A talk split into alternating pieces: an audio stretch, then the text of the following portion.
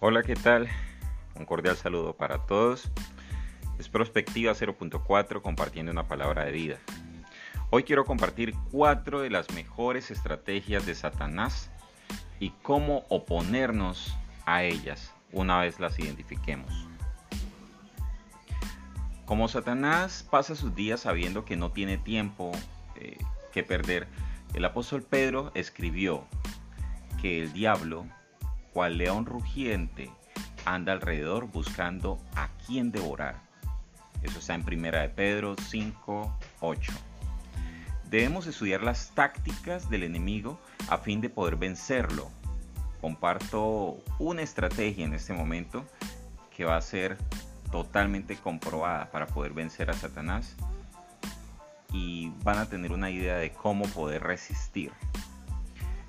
Esa es la tentación.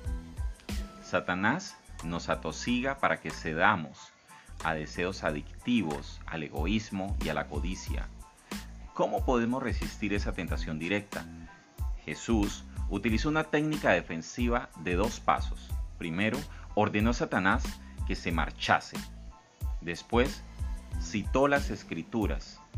Ustedes tienen derecho a decirle a Satanás que se marche cuando afrontan tentaciones. Existe gran poder en memorizar escrituras como lo hizo Jesús. El poder de las escrituras no solo intimida a Satanás, sino que también invita al espíritu en el corazón. Aquí te queda este consejo para que lo aproveches y lo pongas por obra en tu vida. Que tengas un excelente día.